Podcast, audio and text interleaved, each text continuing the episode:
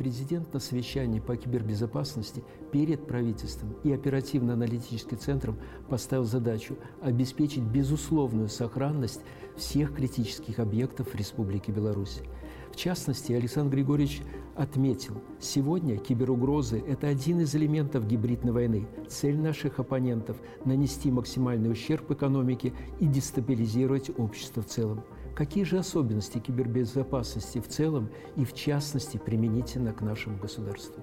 Во-первых, использование термина «война» – это не преувеличение. Войны, как правило, ведутся государством, в том числе кибервойны – этому свидетельство – в этом контексте показателен скандал самой известной в мире криптографии швейцарской компании CryptoAG.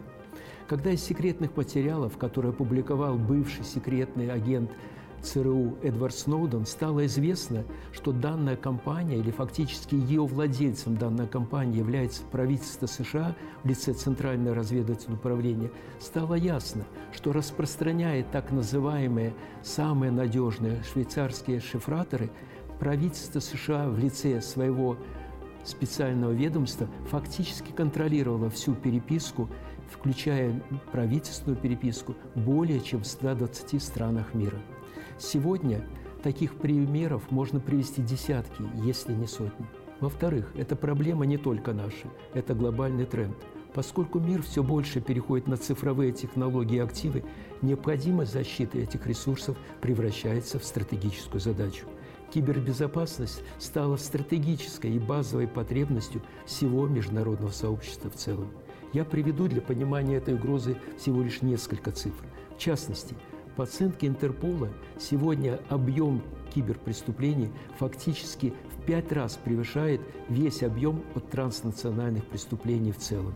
Ожидается, что в текущем году потери от киберпреступлений могут стать порядка 8 триллионов долларов. В свою очередь, мировой рынок кибербезопасности оценивался в прошлом году в 176 миллиардов, в текущем году ожидается его прирост почти на 20%, а в течение последующих 5 лет ожидается его удвоение, и эта сумма достигнет астрономической величины 400 миллиардов долларов США.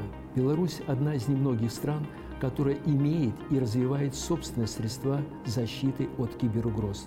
В частности, в Республике Беларусь утверждена концепция информационной безопасности, разработаны специальные стандарты и нормативно-правовые акты, есть собственная научная школа криптографии, создана национальная система соответствия. Об эффективности национальной системы противодействия киберпреступлениям свидетельствует следующая статистика. За период 2020-2021 года компетентными органами было выявлено порядка 600 киберугроз, которые были направлены на критические ресурсы нашего государства. Причем в тех системах, где были использованы сертифицированные системы защиты, эти угрозы не достигли своих заявленных целей. Преступность в данной сфере характеризуется высоким уровнем латентности. По данным Генеральной прокуратуры, к сожалению, раскрывается лишь каждое четвертое из выявленных преступлений. С этой точки зрения надо понять и принять простую истину. Любое преступление проще предупредить, чем потом искать виновных. И в этом случае государству определяется ключевая роль.